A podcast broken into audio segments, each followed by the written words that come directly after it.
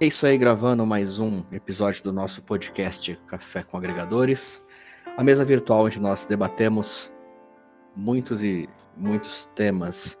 Hoje a gente vai trazer um, um tema que pode parecer um pouquinho um pouco pesado, talvez. Mórbido. Mas isso, um pouco mórbido. E eu queria iniciar esse tema com um pequeno texto antes de passar a palavra para os meus amigos. Tá? Uh, de Platão a Heidegger, a tradição filosófica é repleta de teorias e ensinamentos sobre a morte, tema tão amedrontador quanto instigante. Schopenhauer, um dos mais ilustres pensadores alemães do século XIX, chega ao ponto de afirmar que a morte é a musa da filosofia. E por isso Sócrates definiu a filosofia como preparação para a morte. Sem a morte, seria mesmo difícil que se tivesse filosofado. O parentesco entre o exercício filosófico e a experiência da morte aparece em destaque em um dos mais belos diálogos platônicos, o Fedon, dedicado ao tema da imortalidade da alma. Escrita em 360 a.C., a obra seminal de Platão narra os últimos momentos da vida de Sócrates, instantes antes de tomar cicuta em cumprimento de pena capital, a qual fora condenado pelas autoridades atenienses. Relembre com a turma atual episódio discutindo a escolha do filósofo que prefere a morte a ter que pautar sua vida em critérios e valores definidos pelas leis de polis. Assim começa um artigo do site www.novescola.org.br A Morte na Visão de Seis Filósofos. E o tema de hoje é justamente a como se lidar, né? Ou melhor, como que podemos lidar com uma coisa que é tão presente no nosso dia a dia e normalmente muito surpreendente, porque ela nunca avisa quando chega, que é a morte, que faz parte também do ciclo da vida. Boa noite, amigos. Como é que vocês estão? Boa noite, Eros. Boa noite, Zaratos. Boa noite, caros ouvintes. Eu estou bem, graças a E você, Zaratos? Eu estou bem, meu amigo. Um pouco apreensivo com este tema. Tenho muito interesse em saber o que vai sair. É... E vamos lá. Boa noite, Eros. Como você tá? Bom dia, boa tarde, boa noite, boa vida, meus amigos. Eu estou até que bem para quem vai falar de um assunto tão pesado, né? E eu queria uhum. reiterar aqui o título do, desse, desse programa de hoje. Para mim, tá mais o luto na visão de três patetas, né? a gente vai tentar deixar uma coisa um pouco mais leve, mas a gente vai falar de um assunto muito pesado que infelizmente faz parte do nosso cotidiano ainda mais agora em períodos pandêmicos, onde a gente tem perdido muitas pessoas para essa maldição que está sobre a Terra, né? Vamos chamar assim, porque não é uma coisa boa. Mas a gente sabe que, independentemente de pandemia ou não, o, o processo de luto ele acontece diariamente em muitas famílias, em muitas pessoas, né?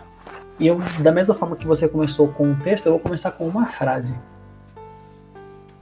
essa frase é de Alá Bozard Campbell, que diz: A dor é suportável quando conseguimos acreditar que ela terá um fim e quando não fingimos que ela não existe. Pensem, eu só joguei no ar.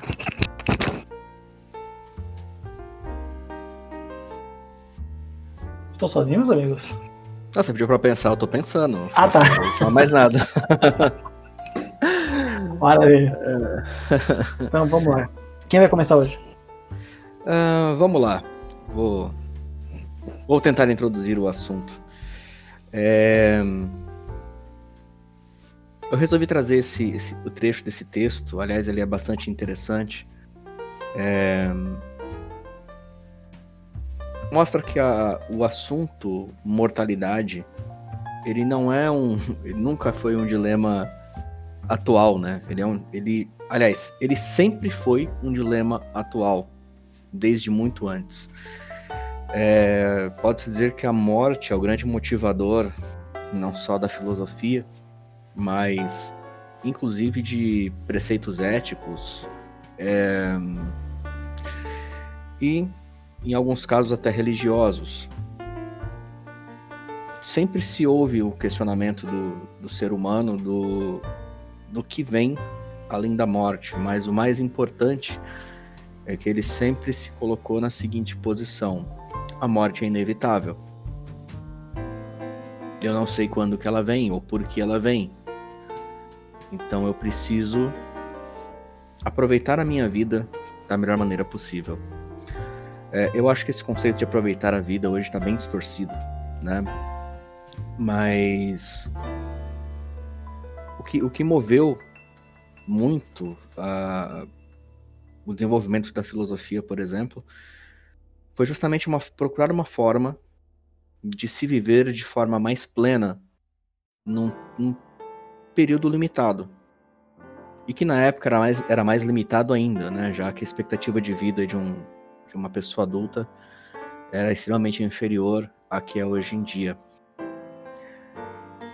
E sempre busca dessa plenitude. E não só isso, a filosofia ela sempre buscou também trazer a aceitação para algo que é que faz parte no fim do ciclo da vida.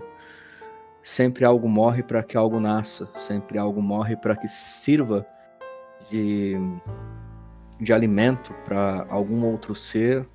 Isso vai fazer um, vai criar o círculo natural. Mesmo os nossos corpos, né? Eles tendem a se tornar elementos que vão ser absorvidos por, pela terra, pelo solo, e até por outros pequenos seres vivos que vão servir depois de alimento para outros seres e assim sucessivamente. A ponto que, até com uma visão tanto dantesca, né, hoje nós nos alimentamos, no final das contas, com o que um dia foi a essência vital de um ser humano. Não diretamente, claro, mas indiretamente. Assim como de outros seres na natureza e sempre buscou né, uma forma de lidar com isso, já que se é inevitável, se é uma dor que eu terei que passar em algum momento, ou pela perda de um parente, ou pela perda de um amigo, ou mesmo pela minha perda inevitável, sabendo que em algum momento eu não vou, eu vou fechar os meus olhos e não vou abrir de novo, então eu preciso tentar lidar com isso da melhor maneira possível. E isso vem se se estendendo desde os princípios dos tempos, né? Justamente. Eu quero passar para vocês aqui um texto que há bastante tempo escrevi, né? Da, da minha visão religiosa. Como todos sabem, eu sou cristão, mas me interessa qualquer outro pensamento religioso, pois nós não somos os donos da verdade. E nós temos que, de fato, acreditar em algo maior, ou em algo né, que nos faz bem. Portanto, eu acredito na minha visão né, religiosa, e esse texto fala um pouquinho sobre é, algo voltado para a morte, para esse luto, né, porque nós temos visões aí é, um pouco diferentes e isso gera uma gama muito grande para entendimento de várias pessoas que estão nos ouvindo, né? E o título desse texto é, é A Morte nada mais é que a vida após a vida. E eu começo esse texto falando sobre é, isso, né, que é muito difícil de debater, levando em conta que, de uma forma ou de outra, ela é democrática. De uma coisa nós estamos certos, ela vai chegar para todos nós. Cada processo tem um impacto diferente para cada pessoa. Entretanto, o sentimento final é o mesmo, a saudade. Para o rabino Adrian Gottfried, a morte faz parte da vida. A separação entre morte e vida seria fruto da cultura moderna. Conforme o posicionamento do rabino, temos que concordar que, de fato, é um processo natural da vida. Porém, precisamos fazer com que nossa mente aceite isso de uma forma mais pacífica, mesmo que haja dor e saudade. Não podemos deixar que esse luto seja eterno. Segundo o padre Paulo Ricardo, abre aspas, A morte ensina ao homem o quanto é passageira essa vida, a como não deve apegar-se a si mesmo nem aos bens materiais. E mais, ensina o homem a colocar os seus tesouros no céu. Fecha aspas. Quando me refiro ao luto eterno que alguns indivíduos possam cultuar, refiro-me àqueles que não conseguem se desprender da dor, do sofrimento e da angústia, tornando seus dias, meses e muitos anos penosos, e dessa forma fazendo com que muitas pessoas próximas também sofram. Infelizmente, existem pessoas que deixam de cuidar dos filhos, dos pais idosos e mais, deixam de cuidar de si mesmos. Costumo dizer que acaba existindo mais de uma morte, a daquele que perdeu suas esperanças por não aceitar tal evento. Mas nos perguntamos, como aceitar esse evento? Em uma entrevista para certo canal no YouTube, o rabino Sani Reish explica que, abre aspas, a morte é como um ônibus que a cada ponto entra um passageiro, mas também descem outros. Se você entrar em um certo ponto, alguém que está ao seu lado vai descer antes de você, pois já concluiu o seu trajeto, enquanto você ainda está a se deslocar. Fecha aspas. Felizmente, temos diversos trechos que nos consolam na Bíblia Sagrada. E temos um dos maiores gestos de consolo é, a morte vencida por Jesus Cristo, nos trazendo esperança e nos dando a certeza de que a morte nada mais é do que a vida após a vida. Esse é um dos trechos mais impactantes e consoladores, em minha opinião. Aspas. Sabemos que, se for destruída a temporária habitação terrena em que vivemos, temos da parte de Deus um edifício, uma casa eterna nos céus, não construída por mãos humanas. 2 Coríntios 5, 1 Para que nos desesperarmos, a casa de Deus estará preparada para aqueles que confiam em seus desígnios. E vou mais além, pois Jesus Cristo nos diz, abre aspas, Eu sou a ressurreição e a vida, quem crê em mim, ainda que esteja morto, viverá, e todo aquele que vive e crê em mim nunca morrerá. João 11, 25 a 26. Infelizmente, não posso aqui dar fórmulas de como conter essa saudade, esse sofrimento, mas uma coisa é certa: se nós confiarmos nas palavras do Mestre e fazermos com que nossa vida continue fluindo de forma natural, amando, ajudando o próximo, pedindo perdão pelos nossos erros, sendo gratos à vida e emanando energias positivas, vamos superar com facilidade o sentimento ruim e o que era saudade será apenas um breve nos reencontraremos de novo, pois na casa do Pai há várias moradas. Finalizo esse texto com um trechinho de uma reflexão de Santo Agostinho, abre aspas. A morte não é nada. Eu somente passei para o outro lado do caminho. Eu sou eu, vocês são vocês. O que eu era para vocês, eu continuarei sendo. Esse texto eu escrevi com base em algumas análises né, sobre rabinos, padres, entre outras pessoas que falaram sobre o assunto, a maioria delas levando aí para o lado religioso, né? E embora eu professe a fé cristã, é um texto que me acalenta, né? Como acalentam aí várias pessoas da minha família, mas quero que todos saibam que cada um crê, né? Naquilo que te faz melhor, te faz feliz né? E nós sabemos que lidar com a morte é algo muito complicado, porque, por exemplo, eu conheci várias pessoas que tiveram entes queridos, é, perderam, né, entes queridos e é, praticamente morreram juntos, porque deixaram de fazer é, coisas básicas da própria vida, prejudicando também terceiros. Então, meu questionamento aqui hoje é: nós devemos encarar a perda de um ente querido com certa tristeza. Só que se nós deixarmos que esse nosso sentimento também faça com que nós possamos ter um problema muito maior, nós, além de termos esse tipo de sentimento ruim, criaremos um impacto muito maior para quem está aqui. Ou seja, é justo? Eu não sei.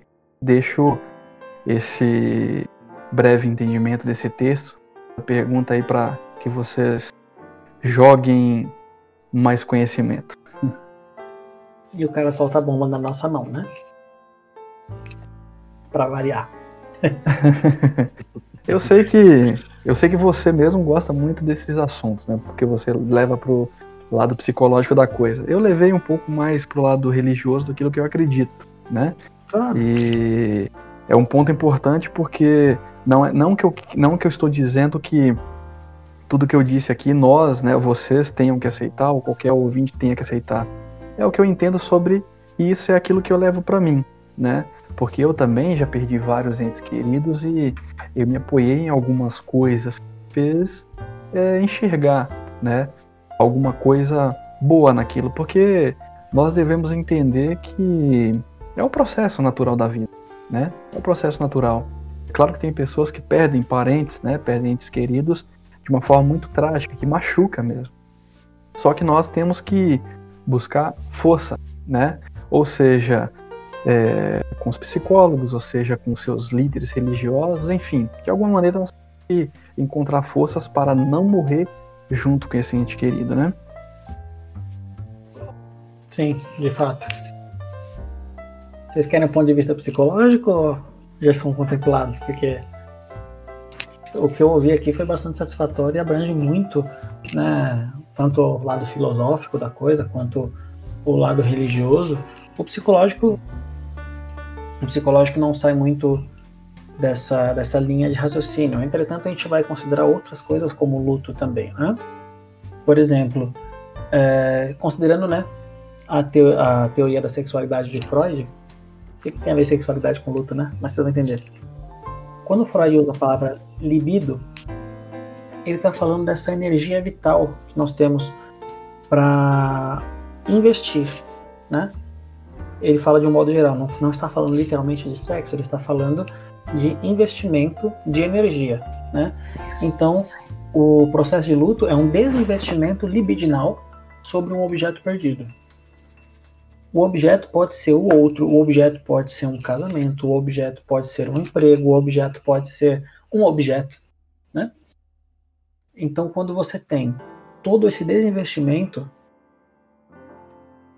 principalmente quando ele é abrupto, você começa um processo não patológico, né? De desânimo profundo, perda de capacidade de amar, redução das atividades ao mínimo necessário. Então você trava, principalmente quando você tem uh, esse desinvestimento ocorrido de uma forma não esperada, né? E aí vem o, o famoso, a famosa teoria que todo mundo fala, né? Que são as fases do luto.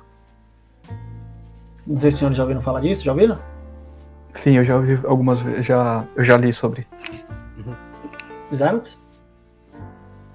Sim, certamente já ouvi falar sobre as sobre as fases do luto, mas eu sei que tem muito mais por trás disso.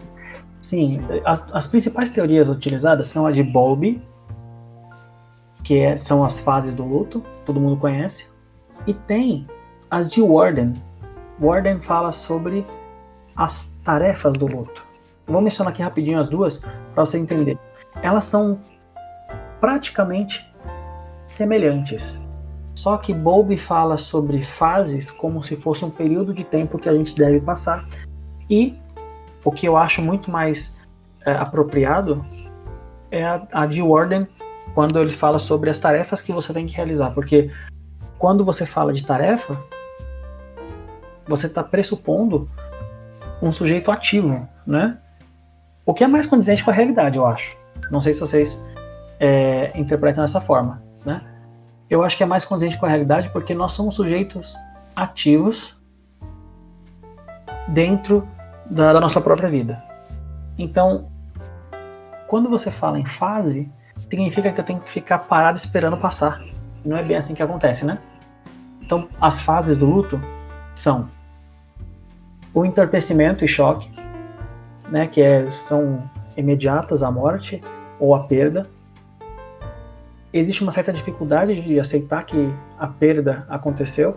por exemplo, vamos falar sobre morte, né, de modo geral, para as pessoas entenderem mais fácil do que ficar falando sobre todos os tipos de perda, senão ia se alongar demais, né? Mas quando a gente fala sobre a morte, por exemplo, você escuta muita frase, muita frase assim no velório, principalmente quando a pessoa é jovem ou a morte foi abrupta. Não parece real. Não dá para acreditar. Parece que é mentira que morreu. Já escutaram isso em algum velório? É uma coisa bem, bem comum. Esse é o momento do entorpecimento e choque, né? Depois vem o anseio e a busca da figura perdida, essa é a segunda fase. É onde você começa a perceber o falecimento como real.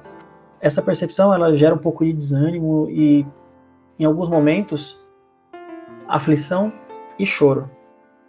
Essa sensação é muito comum de que o morto ainda está presente, né?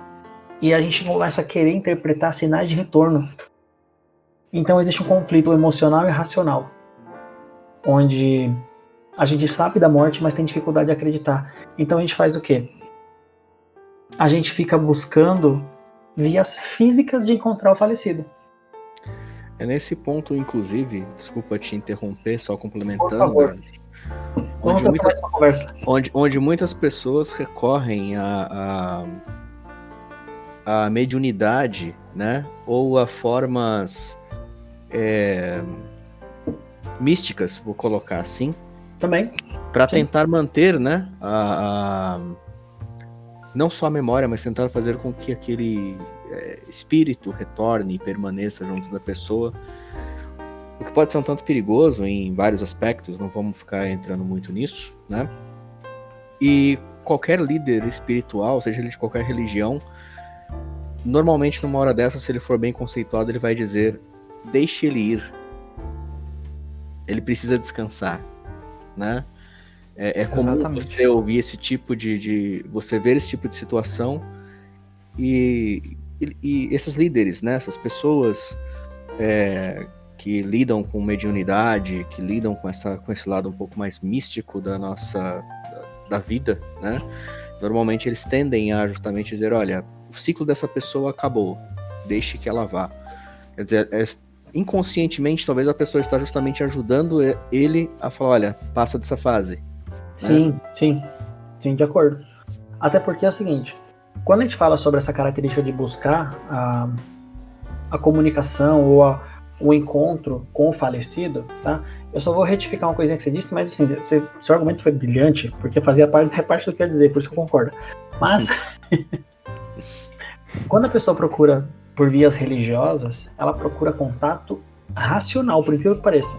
Uhum. Porque você não tem o um contato físico, você só tem contato moral, vamos colocar assim, né? Contato de alma, né? Contato psíquico.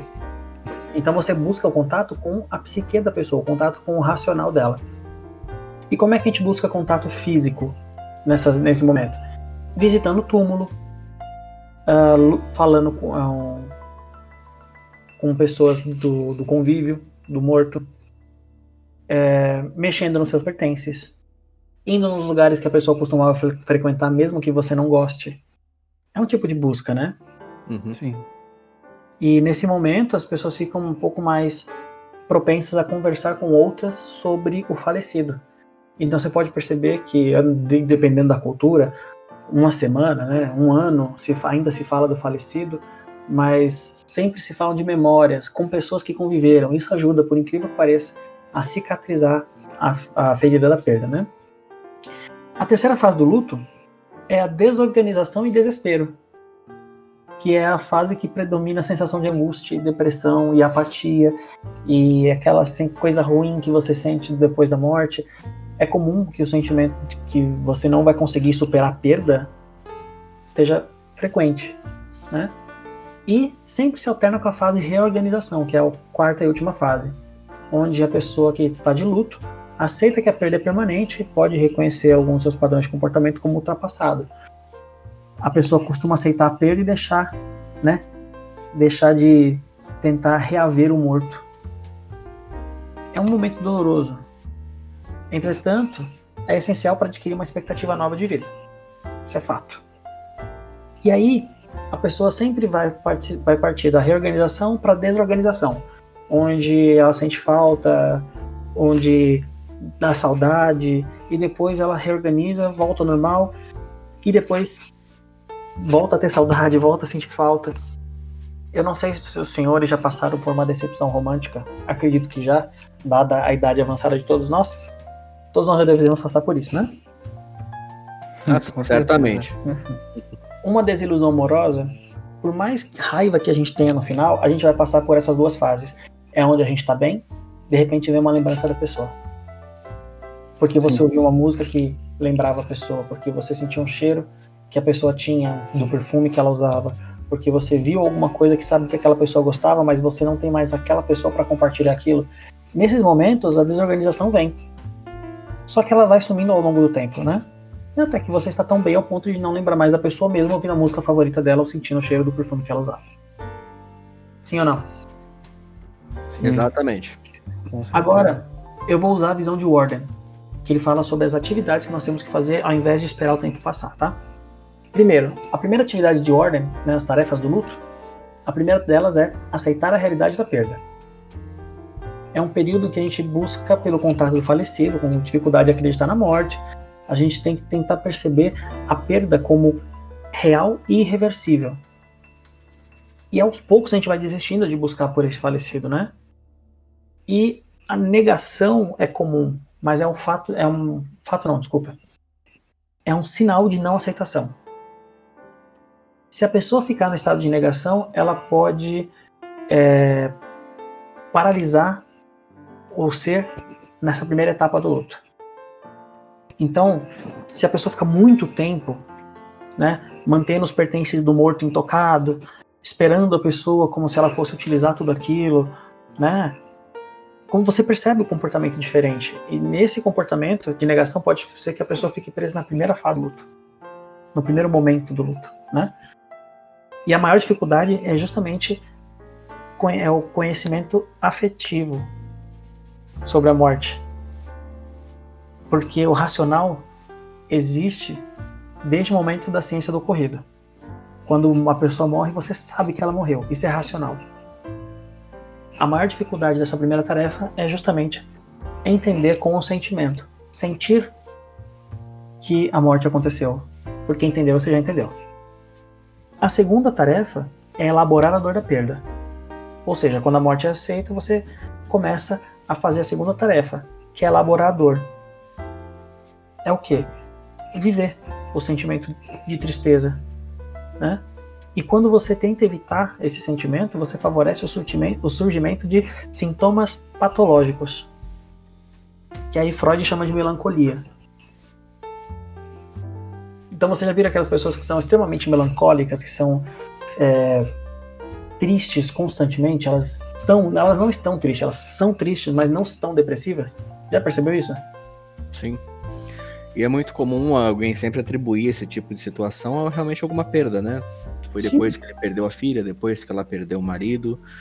E. Amargurado, né? Exato. Esse estado de amargura permanente é uma, é uma problematização da elaboração da perda. Uhum. A pessoa ficou presa na segunda tarefa do luto, né? A terceira tarefa é, se, é ajustar a si mesmo em um ambiente onde está faltando a pessoa que faleceu. É lógico que não vai ser uma substituição imediata, mas o lugar da pessoa falecida continua lá durante um tempo. E você tem que se acostumar com aquele lugar vazio. Uhum. E quando eu falo pessoa falecida, você pode transformar isso em emprego perdido, você, né? Porque, por exemplo, você passa a ter um tempo livre que você não tinha, você fica sem saber o que fazer, né? Vou dar um exemplo. Estudante, quando está de férias da faculdade, não sabe o que fazer com o tempo livre. É mais ou menos isso. A gente tem que se ajustar a um ambiente onde não existe a faculdade. E quando a gente consegue, volta às aulas. É incrível. Isso é bem visível para mim também, cara. Você fala assim, vou tirar um período de férias, tirei. Até você se acostumar com o tempo livre, você fala, mano, eu vou dormir mais cedo, eu vou assistir um filme, eu vou jogar um videogame, eu vou sair. Agora não pode por causa da pandemia. Lembre-se, gente, a pandemia tá aí ainda, viu? Ah, só um parênteses, não se esqueçam. Arroba agregadores no Twitter, Facebook, Café com Agregadores. Cola lá. Ah, quando a gente vai se ajustar a um ambiente onde a pessoa ou o objeto de perda já não existe, a gente tem que se esforçar um pouco, né? Para olhar para aquele lugar vazio, saber que a pessoa dali não vai voltar e que em breve ela vai ter outro outra pessoa ocupando aquele lugar. Um colega de trabalho morre, o posto dele vai ser re, re, realocado, vai ser reocupado, né? Normal. E quando a gente não consegue cumprir essa tarefa, a gente tem é, dificuldade, né? Ou até mesmo impossibilidade de se adaptar à perda. E isso pode fazer com que a gente tenha dificuldades para desenvolver habilidades novas e construir novas relações. Então, a pessoa pode até não ser amargurada, mas você pode perceber que ela está sempre deslocada e não consegue fazer amigos, ela sempre estraga todo tipo de amizade que ela tem. Pode ser que em algum momento, alguma perda, não necessariamente morte, pode ter ocasionado é, um desajuste em relação ao ambiente, porque ela está sempre sentindo falta daquilo que tinha e não tem mais. E a última tarefa dele é reposicionar, em termos emocionais, a pessoa que faleceu e continuar a vida. Né? Então, quando você se adapta a um ambiente novo, a pessoa em luto inicia a quarta tarefa, que consiste logo em reposicionar o lugar do falecido em termos afetivos. Então, a gente tem dentro de nós um lugar reservado para essa pessoa que esse sim é permanente e não muda. Só que eu não posso mais contabilizar essa pessoa no meu ambiente, entende?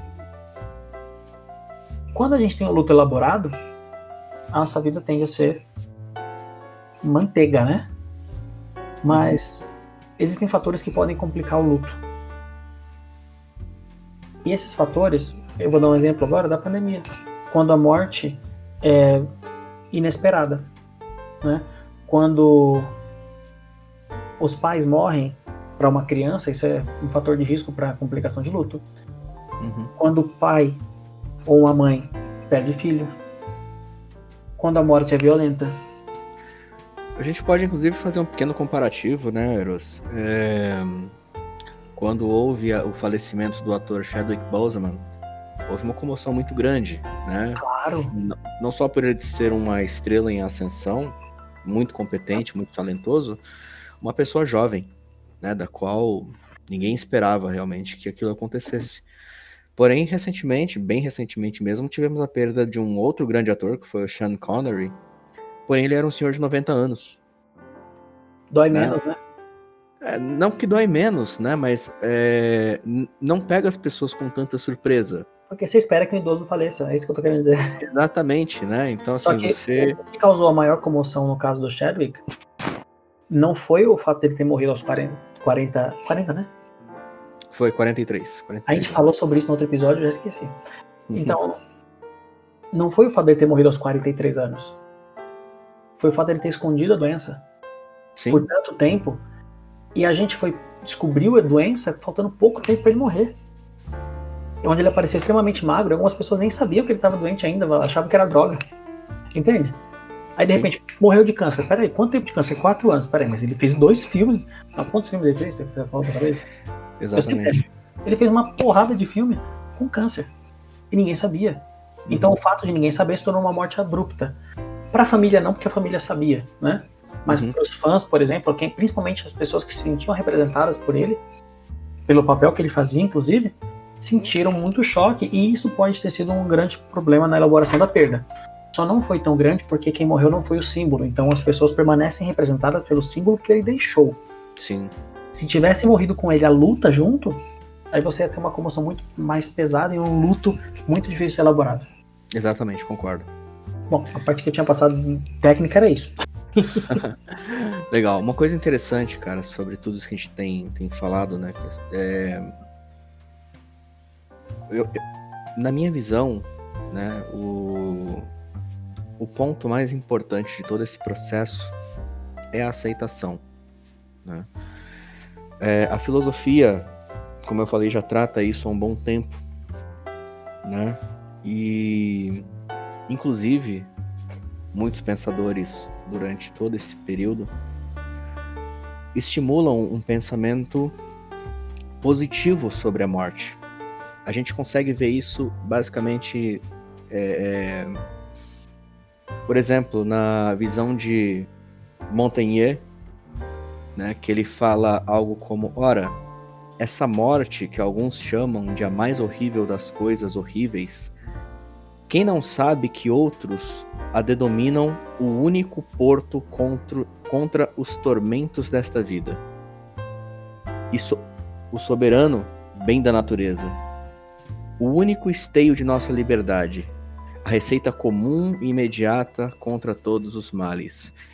E enquanto alguns a esperam trêmulos e apavorados, outros suportam-na mais facilmente que a vida.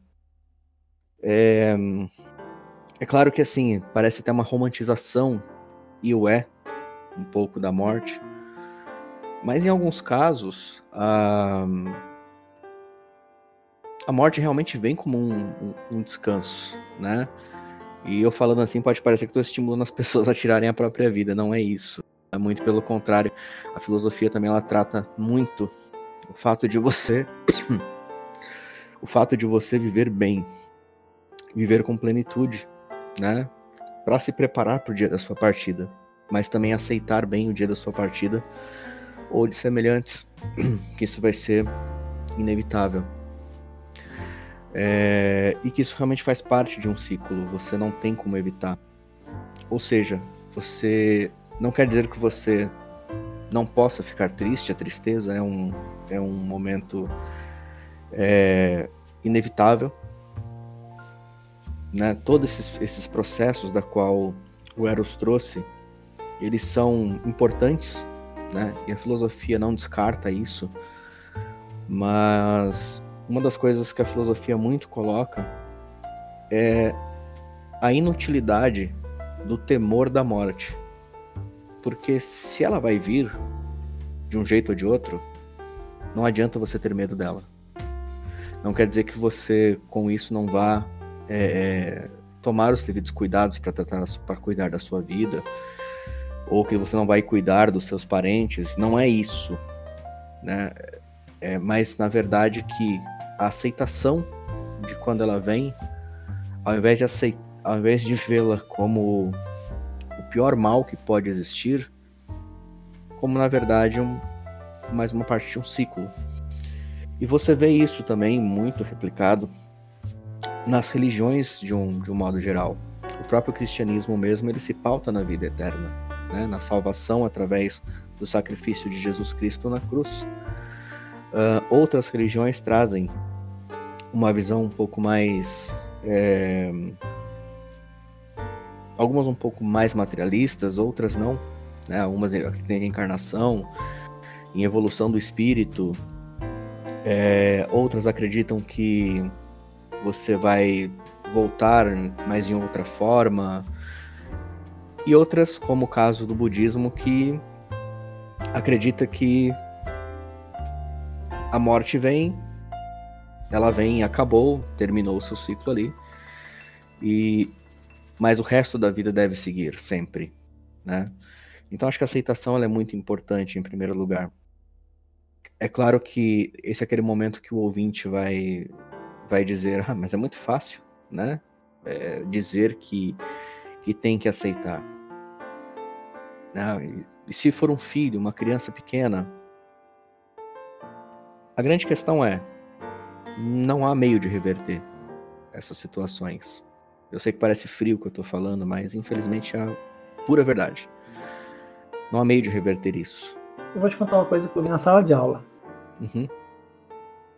A minha professora de tanatologia fez a seguinte pergunta: Qual morte é mais difícil de se lidar? Eu, alguém na sala disse a perda de um filho. A professora fez a seguinte pergunta: Por quê? Bem capciosa, né? Eu, tonto, de primeira respondi. Espera-se que os filhos morram depois dos seus pais. Não os, os pais depois dos filhos, né? E ela perguntou: e onde está escrito que deveria ser assim? Uhum. Existe, existe um consenso de que espera-se que os mais velhos morram primeiro. Por quê? É a ordem da vida. Só que a morte não é igual para todo mundo. Exato. Então, tem gente que vai morrer aos 13, tem gente que vai morrer aos 26, tem gente que vai morrer aos 39, tem gente que vai morrer aos 52, e tem gente que vai morrer aos 155 anos de idade. Então, quer dizer que se eu sou mais jovem que meu pai, eu tenho garantia de que ele vai morrer primeiro que eu? Essa garantia não existe. Viu que não faz sentido? Não, não. Então, já que ela não existe, não. tanto o pai. Lógico, existe o, o, fator agravante porque você não espera perder o seu filho. E quando você tem um uhum. filho, você deposita nele tudo aquilo que você nunca depositou sequer em você mesmo. E aí você tem um rompimento de todos os sonhos que não vão se concretizar. Você tem por exemplo, quando nasce um filho, não sei se vocês sabiam disso. No momento em que nasce a criança, a mãe recebe o filho nos braços, ela tem o primeiro luto. Sabiam disso? Não, eu não sabia. Você sabia disso, Zaras? Hum, nunca tinha visto por esse, por esse prisma. Ela, ela passa por um processo de luto bem curto. É onde morre a criança ideal e nasce a criança real. Real. Uhum. Então ela perde ali, por exemplo, qualquer expectativa, porque ela fica curiosa para ver a cara do bebê e provavelmente não vai nascer com a cara que ela imagina. Vai parecer o meu joelho. e aí o que acontece? Depois disso, quando a criança vai crescendo, ela vai tendo vários processos de luto. O pai também, tá? Mas normalmente a gente alcança isso com a mãe, porque é um pouco mais é, perceptível, né? Sim. Aí você vê a mãe tendo um outro processo de luto. O filho que ela esperava que fosse um amorzinho obediente, ele começa a gritar e fazer birra. Mais uma morte do filho ideal. Uhum. Mais um nascimento de uma criança real. Se essa criança, por exemplo, vier a ter um acidente que deixa ela deficiente física, é mais um processo de luto. Você concorda que você vê que é muito processo de luto pequeno que a gente vai passando que a gente não enxerga. A gente não enxerga como luto. E aí vem toda a questão de tanto passar por processo de luto, a gente não espera que a gente venha passar um luto de fatalidade, de morte de uma criança. Porque, assim, a criança é a esperança de vida, né? Uhum. É o nosso futuro. São elas que vão governar enquanto a gente estiver no asilo. Então você vê que dói mais a morte da criança por causa da expectativa que a gente tem sobre elas. Sim. Então não morre Mas... só a criança, morre também as nossas expectativas. No, no, meu ponto de vista, eu acho que o pior tipo de morte que um, pelo menos na minha opinião, é o tipo de morte violenta, né? Porque é o tipo de, de situação da qual tanto uma pessoa jovem quanto uma pessoa idosa pode é, pode morrer, pode perder a sua vida por conta é, do desprezo, né, da violência e do desprezo de outra pessoa. É, no caso de um latrocínio, por exemplo, no caso de um de uma pessoa que resolve encher a cara e sair dirigindo, ela está desprezando totalmente a vida alheia própria, né? Então eu considero que a morte violenta, na minha opinião, ela acaba sendo a pior, é porque ela é abrupta, ela vai gerar um sentimento de é, imerecimento, né? Sempre vai haver aquela situação, ele não merecia morrer desse jeito, ele não merecia o que aconteceu com ele e você ainda tem um causador físico para isso, né? Que seria um, um, terceiro, uma pessoa que usou de violência ou usou de, in, de desprezo, ou usou de inconsequência e essa ação acabou tirando a vida de uma pessoa de forma abrupta, né?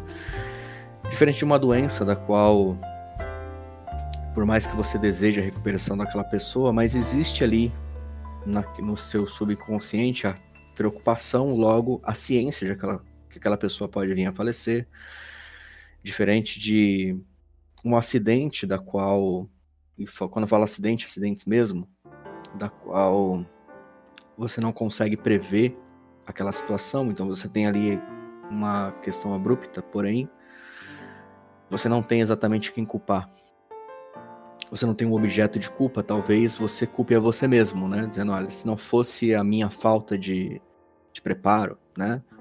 Talvez eu tivesse evitado, esse, poderia ter evitado esse acidente ou coisa do gênero. É, mas na minha concepção, tá?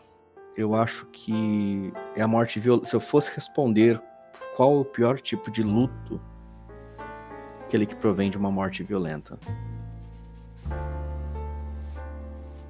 Esse é um, e também tem... também, né? Ah, desculpa, te cortei, manda aí. Não, imagina. É, tem o caso também de mortes que violentas por grandes impactos também, né? Que dilaceram o seu corpo. Nenhum familiar quer presenciar uma coisa dessa, né? Porque, por exemplo, existem vários acidentes de trânsito que praticamente mutilam a pessoa, né? Mutila. É, e isso faz com que a última memória ali, a última visão desse falecido se torne quase um pesadelo, né? Porque você tendo contato com uma cena trágica dessa, você acaba tendo problema seríssimo porque aquilo ali vai vir com uma cena de filme de terror para você, né? Tem, tem um outro tipo. Vai ser muito pior ainda, né? Tem um outro tipo também que, na minha opinião, é muito terrível, né? E, e aí eu abro espaço para o Eros falar, que é quando não existe um corpo. Também. Né? Você vê aí situações de pessoas que é, levam muito mais tempo e alguns nunca aceitam a morte de um parente porque não viram o corpo. Né? Posso citar um exemplo? Eu acho também uma situação bem terrível. Pode, por favor. Posso citar um exemplo? Aquele, o submarino da Argentina, né? Lembra do submarino que. Uhum. Aquele caso, por exemplo, é muito complicado. Porque eu não lembro a que pé chegou essa notícia, mas provavelmente é, acabou ali, né? Sim, sim. Então é uma angústia que vai durar a vida inteira, né? Porque a sua mente vai ficar condicionada à, à dúvida, né? Isso é muito grave, é um problema muito complicado. Eros, você queria falar, cara, a gente acabou cortando você, desculpa aí. Não, não, é, eu achei muito mais relevante o que o Ben disse do que o que eu ia dizer. Até porque me fez esquecer de tão bom que foi o que ele disse. Mas só concordando com o que você falou sobre a perda sem a, a confirmação disso, né? Quando não há possibilidade do corpo. Por exemplo, quando você tem deve acontecer bastante, principalmente em comunidades ribeirinhas, né? Quando alguém sai para fazer a pescaria e não volta, né? Uhum. Esse tipo de situação onde a gente não tem a confirmação da morte visual, né? Tem uma parte de um, de um texto que eu estava lendo, se eu não me engano, acho que é da, da Julia Kovacs, né? Diz o seguinte, que os rituais de luto hoje são, é, na verdade, assim, hoje não, né? Os rituais de luto são fundamentais para a reorganização emocional do enlutado. A ausência da expressão do sentimento de luto é precursora de consequências psicológicas relacionadas ao luto mal elaborado, como o retorno da sensação infantil de onipotência. Sabe o que é isso? Sensação infantil de onipotência? Os senhores fazem ideia do que seja? É uma sensação terrível de que você não consegue fazer nada. Pelo contrário, é onipotência, você pode fazer tudo. Então as a pessoas. Onipotência. é onipotência. Desculpa. Não, deve ter sido na qualidade dessa conexão, que é maravilhosa aqui no Brasil. Mas é, a gente tem uma sensação infantil de onipotência. Eu posso fazer tudo. Então a pessoa Sim. começa a se colocar em, em riscos. Riscos desnecessários à toa. Uhum. Na verdade, é por uma, por uma expressão mal elaborada do luto. Né? Uhum. Essas são as coisas. E a própria Kovacs, numa parte, numa outra parte do livro dela, ela disse o seguinte: algumas tarefas podem ajudar na elaboração do luto, né? Quando você puder visitar o cemitério onde foi enterrada a pessoa, visite o túmulo da pessoa, sabe? Escreva carta para o morto. Olhe as fotos das épocas que vocês estiveram juntos. Espero que tenham fotos, né? Conversa com parentes ou amigos sobre a perda. Tudo isso ajuda no processo de elaboração mesmo sem o corpo sempre é possível a gente elaborar a perda. Uhum. Nem sempre é fácil, mas sempre é possível. É, a gente percebe que o, a, a, pior coisa que a pessoa faz é se manter em negação, né? É evitar o conflito, né? Evitar tocar no assunto. Claro que a gente deve respeitar o momento de cada um, né?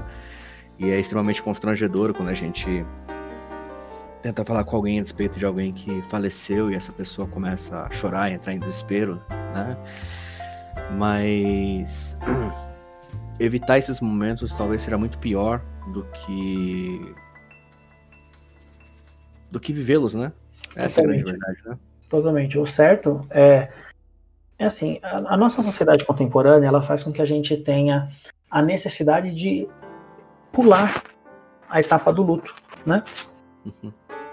Então, o que que acontece? A gente prorroga essa etapa porque a gente não tem liberdade para elaborar. Por exemplo, se você vai no velório e tem uma pessoa chorando a reveria, a pessoa tá chorando, como diz um professor meu, desgraçadamente.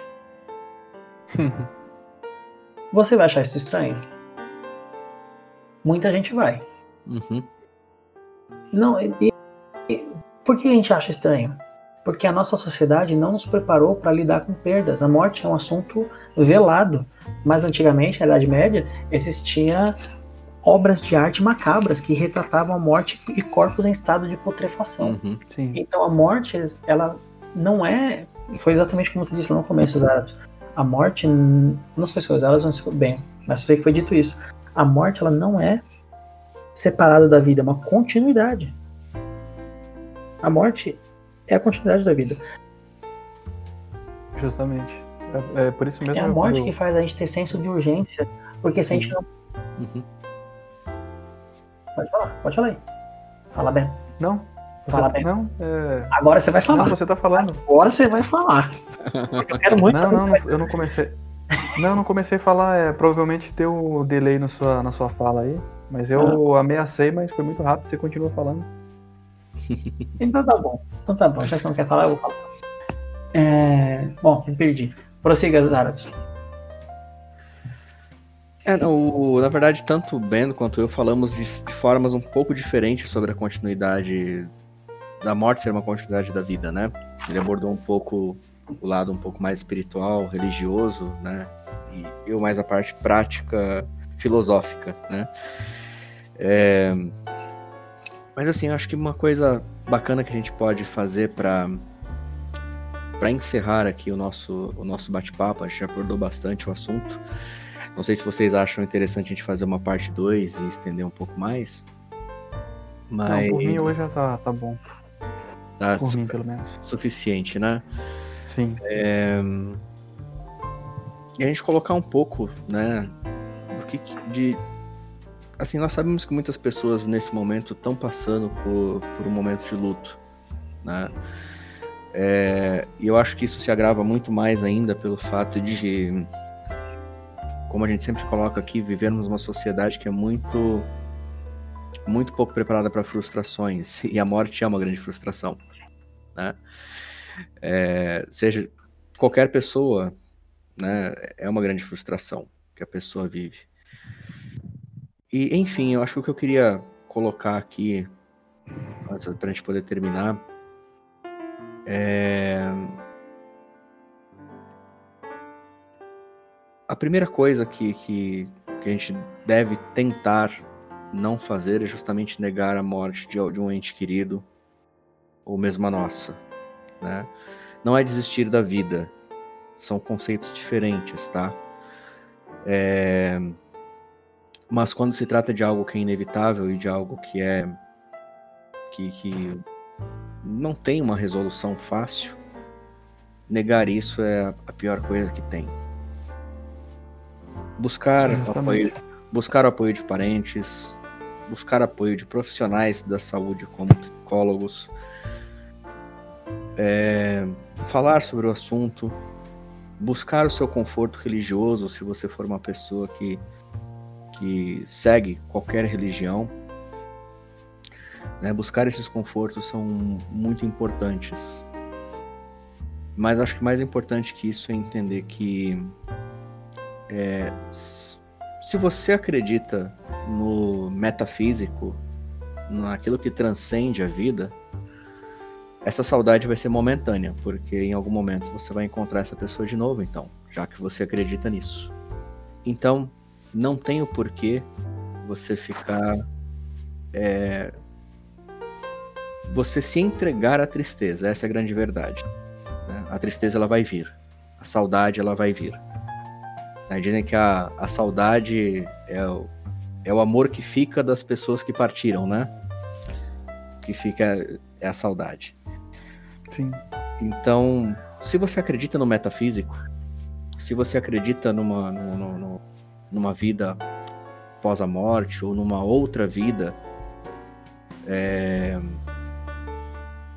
aqui na Terra mesmo, talvez de uma forma diferente, então não tem o porquê você é, não aceitar esse ciclo, né? Não tem por que você se entregar a, a, esse tipo de sentimento de tristeza, de, é, de melancolia, como o Eros bem colocou. Se você não acredita em nada disso, se você acha que quando a pessoa morreu, tudo acabou, você também não tem o porquê se entregar para esse tipo de sentimento. Já que, dessa forma, essa pessoa nunca mais vai sofrer nada. Você não vai também poder fazer nada por isso, e quando chegar a sua vez, você também simplesmente vai deixar de existir, né? Aí nós teríamos uma visão um pouco nilista, né? Nietzsche falava muito sobre isso, que a morte seria como se fosse uma quimera. Quando eu existo, ela não existe. Quando ela existe, eu não existo. Então acho que não importa. Isso não é física quântica? O. Oi? Isso não é física quântica? não. É... Sean, Sean, como é que fala o nome dele? Schrödinger. Schrödinger. Eu não sei falar. Então, o gato é, de né, Schrödinger. Né, não, é, gato... não é a mesma história. Se eu, não, se não. eu tô observando ele muda o estado, seja, se eu, se eu não existo, a morte não existe. É, na verdade, o Schrödinger ele traz ali a situação do gato de Schrödinger que ele está morto e vivo ao mesmo tempo, né? Então, se a morte não existe, eu também tô vivo. A morte Exato. quântica. Hashtag morte quântica. Não, não vamos fazer hashtag, hashtag animada hoje, não. Hoje não, não morte. Não, não, hoje não, não dá clima, né? Não, não. então, mas enfim, né? É, só seguindo, o, eu acho que a aceitação é o, é o principal, talvez o passo mais difícil, mas o principal passo para que para que você possa seguir a sua vida, que aliás né? Se você perdeu um, um parente, alguma pessoa próxima, se pergunta se o que ela gostaria para você, se você estaria honrando muito mais a memória dessa pessoa é, trancado num quarto escuro e se entregando à melancolia, à bebida e às drogas, ou se ele preferiria que você seguisse a sua vida de forma plena, de forma completa e fizesse tudo aquilo que você prometeu que iria fazer. Enfim, era esse meu recado para a gente terminar hoje. Muito bom. Eu vou tomar aqui a frente do Eros para encerrar tudo, tudo isso aqui que nós é, conversamos, né? É bastante interessante. Eu, por exemplo, desde pequeno eu tive uma cultura com os meus familiares de aceitação, né? Que a morte ela é uma fase normal e natural da vida. Porém, como nós somos cristãos, nós temos a prova viva de que a morte não existe, né? Por isso, quando eu iniciei aquele texto, eu iniciei, né, com o título de que a morte nada mais é que a vida após a vida, né? E a outra coisa é que tudo aquilo que eu e outros familiares nós fazemos, principalmente é perdoar o próximo pelos nossos erros, pelos seus erros, viver sem nenhum tipo de mágoa, porque quando um ente querido, por exemplo, ele falece, nós ficamos também com aquele sentimento de culpa. E é uma culpa que vai nos levar aí por muito tempo, porque é, nós não saberemos quando nós iremos conseguir esse perdão né? De olhar assim cara a cara e dizer me perdoe por isso. Então é um sentimento que vai nos maculando por muito tempo aí. Então tudo aquilo que nós, né, é, pudermos fazer aí em vida, nós temos que fazer. Perdoar, pedir perdão, aceitar, né, pedidos de, de perdão, é, não ter inimizades, né?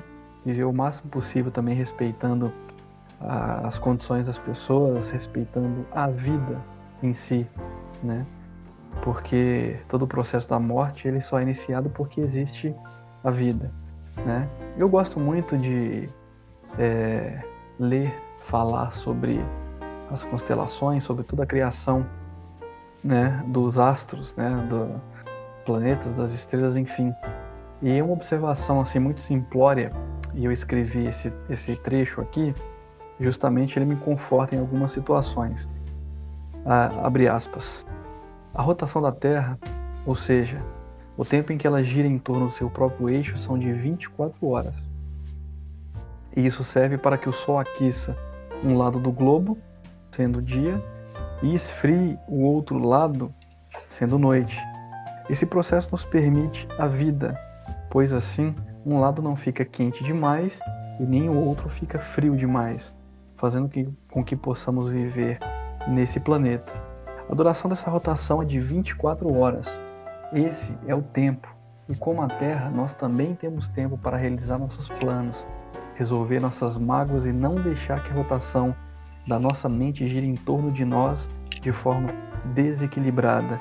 Então o equilíbrio, ele é o que vai nos fazer viver de maneira tranquila e partir de maneira com que, né, deixemos aí os nossos entes queridos que ficarem tranquilos. Fecha aspas. Só tem uma pequena inconsistência no seu texto. A Terra é plana. Depois você reescreve. A gente pode fazer esse debate em um outro podcast. É, eu só vou pedir antes de você fazer suas considerações finais para você repetir a, as fases e as tarefas do luto. Vamos lá. Deixa eu só pegar aqui, porque eu estava lá embaixo no mesmo texto. Eu tô com um texto enorme aqui, tem 13 páginas, só de, de morte aqui. Vamos lá. Fases do luto de Bowlby. Entorpecimento e choque, que é o fato imediato à morte, né? Anseio e busca da figura perdida, que é quando a gente começa a ter aquela, aquele conflito razão e emoção sobre a morte, né? Desorganização e desespero, que é onde a gente sente angústia e apatia. Reorganização, que é onde a gente começa a voltar à nossa vida normal aos poucos, né? Então, só repetindo aí, entorpecimento é a primeira fase, né? Entorpecimento e choque. A segunda é anseio e busca da figura perdida. A terceira é desorganização e desespero. E a quarta é reorganização. As tarefas do luto são aceitar a realidade da perda, elaborar a dor da perda, se permitir senti-la, né? Ajustar-se ao ambiente onde está faltando a pessoa que faleceu. E o quarto é reposicionar em termos emocionais a pessoa que faleceu e continuar a vida. É só deixar a saudade tomar o lugar da dor. A saudade é cicatriz, né? Então, é cicatrização. Contemplado? Contemplado. Minhas considerações finais. Quero deixar uma frase do, de um seriado que eu recomendo muito vocês assistirem, que em português se chamaria, se chamaria, né? O Evangelho da Meia-Noite, em inglês, The Midnight Gospel. As pessoas tentam evitar no, tentam evitar pensar no fato de que vão morrer e de que as pessoas que elas amam vão morrer. Isso parte seu coração ele se parte para abrir. Nossos corações ficam fechados. Nós o fechamos, nós tentamos nos proteger da dor. Lidar com a morte abre o coração. E o abrir é doloroso. Então nessa hora a gente chora. Profundo, né? Palmas. Profundo. se eu puder recomendar também algo para se assistir, que embora não pareça mas trata um pouco do assunto também, é o filme A Chegada. É, embora o plot pareça ser invasão alienígena, tem uma coisa muito interessante no filme que eu não vou falar para não dar spoiler. Obrigado. Graças a Deus alguém com consciência. então é isso, pessoal. O papo foi bastante bacana, hoje um pouco mais denso, né? Um pouquinho menos menos propício às nossas palhaçadas costumeiras, hum. mas muito bom e muito Posso agregador. Curiosidade? Deixa eu te cortar pra fazer uma curiosidade antes que eu esqueça. Claro. Eu não lembro qual é o autor, mas tem um autor que ele é alemão e ele, se eu não me engano, e ele remete à morte né? Como parto. É como se você estivesse fazendo o parto da morte. O parto do morrer. Então morrer, na verdade, é um parto e não uma perda. É como se fosse o nascimento da morte. É uma coisa bem interessante, né? Sim, é uma perspectiva bem diferente, né? Bem diferente. Mas desconheço o autor no momento. Ah, eu também conheço, senão eu teria falado o nome dele, mas eu lembrei que eu tava lendo hoje. Curiosíssimo. Só pra, só pra contextualizar, não, não que eu estivesse lendo porque eu, eu gosto dessas morbidades, né? Era um trabalho de tanatologia, então fiquem tranquilos. Mas é isso, então, pessoal. A gente se fala então no nosso próximo Café com Agregadores, de volta nessa mesa, nessa mesa virtual. Com e fiquem todos bem aí. Até a próxima. Fiquem em paz e boa vida, galera. Não se esqueçam que semana que vem nós teremos uma surpresa para vocês. Além de um assunto um pouco menos pesado.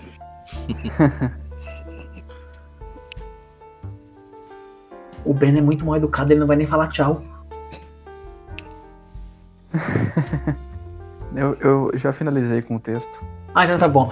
Bom, Desculpa. Shalom Aleichem, pessoal. Shalom Aleichem. Tchau.